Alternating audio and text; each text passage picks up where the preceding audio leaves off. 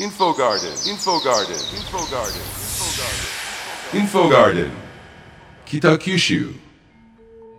そうですねまあ、いろんな取り組みを今までやってきておりますけどやはりちょっと今後は、えーまあ、門司港ホテルさんとかは、まあえー特にもう早くから取り組まれてるんですがやはり関門下関さんとかですね、えー一緒に、まあ、一体となって、うん。えーまあ、連携していこうということでやはりあの全国区になると門司港だけという形だとなかなかやはり全てを満足できるっていうのはちょっと難しいところありますのでやはり下関市さんの方とかあとまあ小倉地区とかですねそういったところと、えーうまく、まあ、回って、えー連携してしてですねやはりたくさんの方来ていただくということで特にあのお隣の下関市さんですね対岸の下関市さんとは昔から、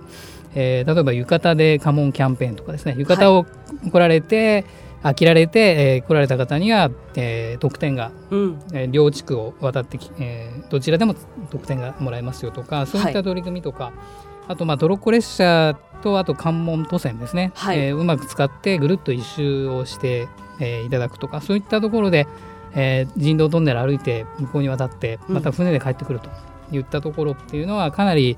えー今まではちょっとトロッコ列車もできてなかったんでですね、はい。えー新しくトロッコ列車の魅力も加わって非常に、えールートとしてかなり去年1年間やってですね効果も出てますので、はい。今年はままたそういったところも、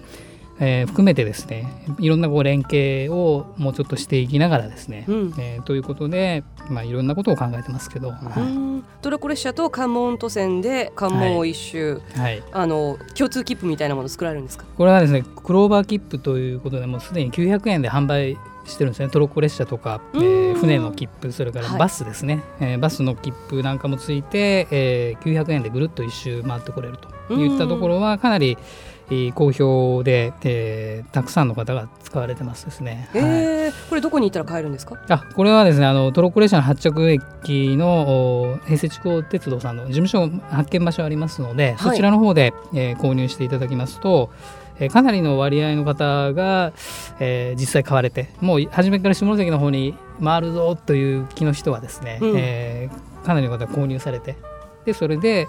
ぐるっと回って船で戻ってくると。いうことで、えー非常にあの好評ですね。ぜまあ、関門関門海峡を船で渡るというのもなかなか他のところではできないこそうですね。ダイナミックな、えー光景見えますので、うん。それと潮風をはい。そういったコトコトコトコト走走っていくような、えー列車の旅ですね。そういったのを、まあ、コンパクトにまとまった旅が、えーできますですね。はいうんまたなんか焼きカレーに続く新たな 一品も発見していただきたいですしね。そうですね、ええあのまあ食もそうですしあの本当に門司港はですねあの世の中に通用するものっていうのが、まあ、たくさんあるんですよね。うんでそれをどう見せていくかっていうことですよね。あのら来年はあの3キロの一般公開とかもあるんですよね。はい、えー今日は門司港レトロということで門司港ホテル営業部長えー佐藤博さん、えーそして北九州市産業経済局門司港レトロ課の陣野右文さんにお話を伺いました。Info Garden, Kita Kyushu.